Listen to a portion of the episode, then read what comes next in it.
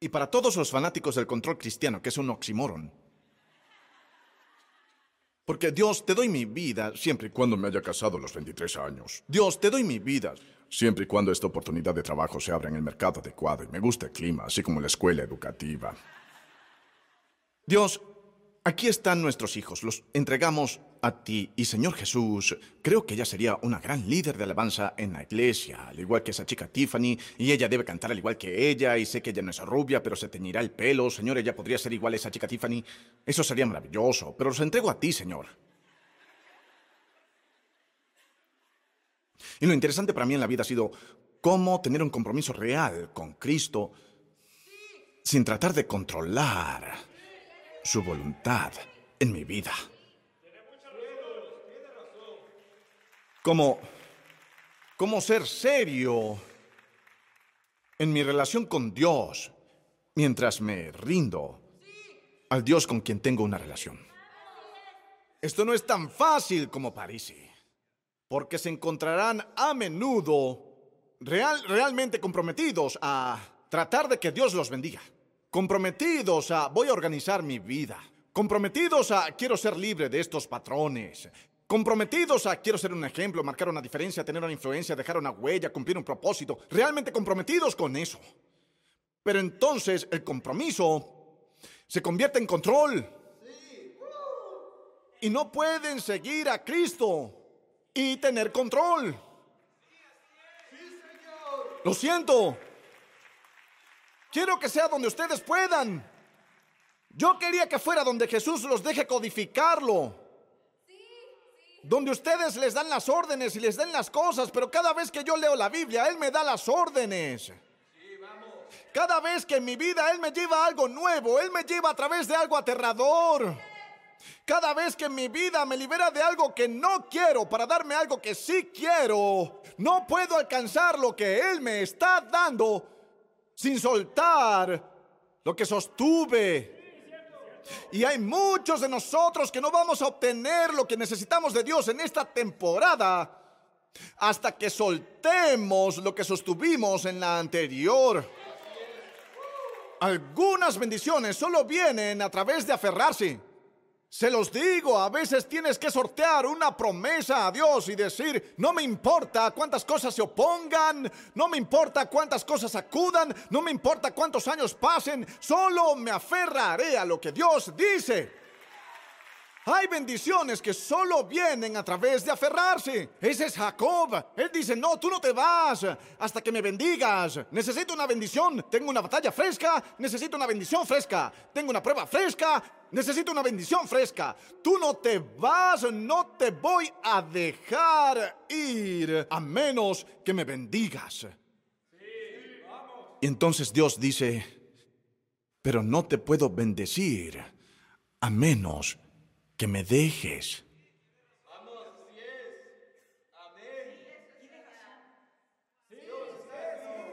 Que me dejes ir. La forma en que pensabas que se suponía que fuera. Suéltala. Tu comparación con otras normas que no tienen nada que ver con el Dios soberano que te llamó para que seas. Suéltala. Las expectativas de perfección que tienen para ustedes mismos que solo pueden ser satisfechas a través de la obra perfecta de Jesús y ya se han aplicado a sus cuentas, suéltenla.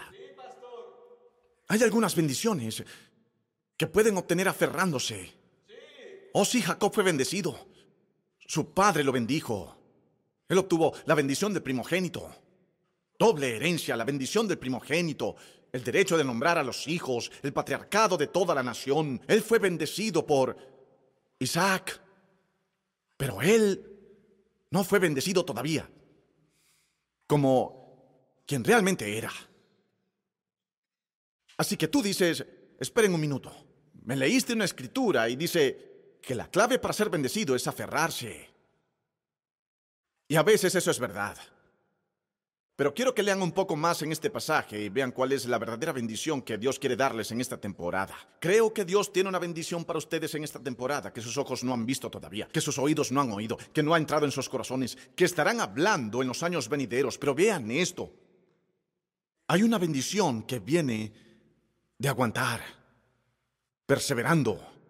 Hay una bendición que viene a través de la tenacidad, Entonces dijo, suéltame, que ya está por amanecer. Pero respondió Jacob, no te soltaré hasta que me bendigas. Ahora vean esto.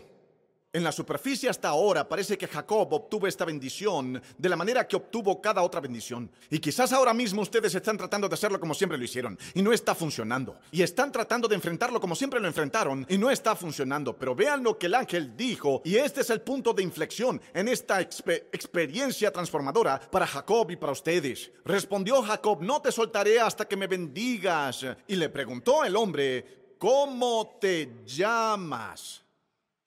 Llamo Jacob. Respondió. Entonces le dijo, ya no te llamarás Jacob, sino Israel, porque has luchado con Dios y con los hombres y has vencido. Cuando él dijo, ¿cómo te llamas? Nos recuerda hace 20 años, en Génesis 27. Isaac había llegado a viejo y se había debilitado su vista. Un día llamó a Esaú, su hijo mayor. Dime, hijo mío, ¿quién eres tú? Contestó Jacob, soy Esaú. Pero no era Esaú, era Jacob. En dos días habrá cristianos enfurecidos en las redes sociales discutiendo sobre Halloween. ¿Es correcto o no es correcto celebrar Halloween? No vamos a discutir eso en este púlpito hoy. Ese no es el propósito para el cual Dios me envió. Pero les diré algo por lo que Dios está muy preocupado. Cada vez que se disfrazan de algo que no son,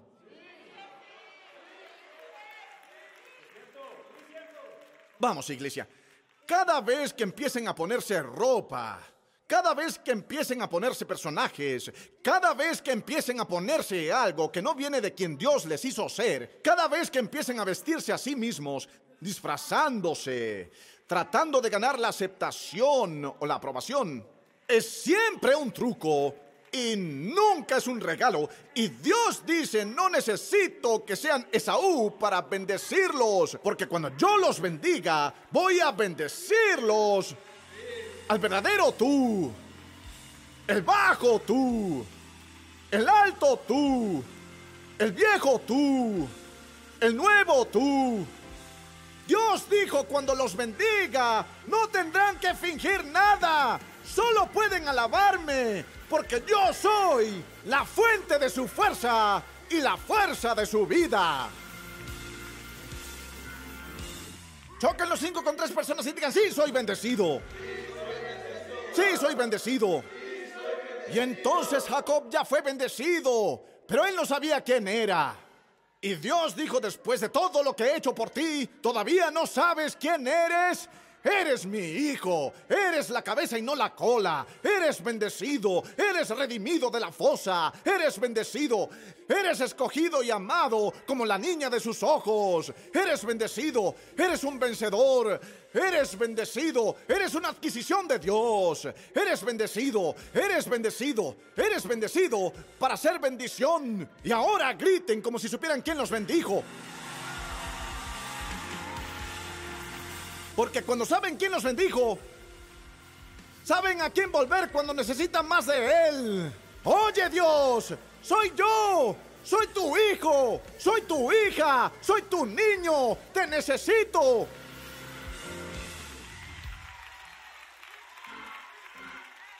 Choquen los 5 a 11 personas y digan, sí, soy bendecido. No presumo, pero soy bendecido. No soy perfecto, pero soy bendecido. No soy 100% honesto todo el tiempo, pero soy bendecido. Déjenme ser real con ustedes. Él me ha bendecido con cada bendición en lugares espirituales. Lo tengo en el reino celestial ahora. Solo tengo que traerlo a mi vida. La Biblia dice que lo bendijo allí, en el lugar de su verdadero nombre. ¿Saben lo que Dios quiere darles hoy? Una rendición de quien pensaban que eran, para que puedan recibir quien son en realidad. Me pregunto si alguien está listo para recibir quien realmente son.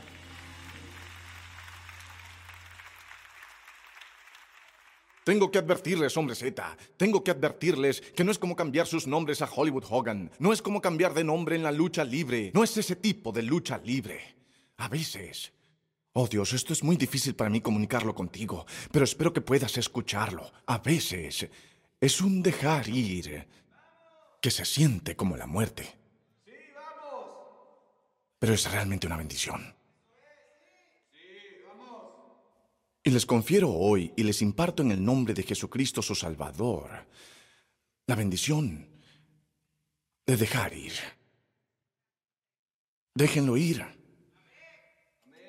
No cuando conducen a casa. Ese no es el tiempo de dejar ir, ese es el tiempo de conducir.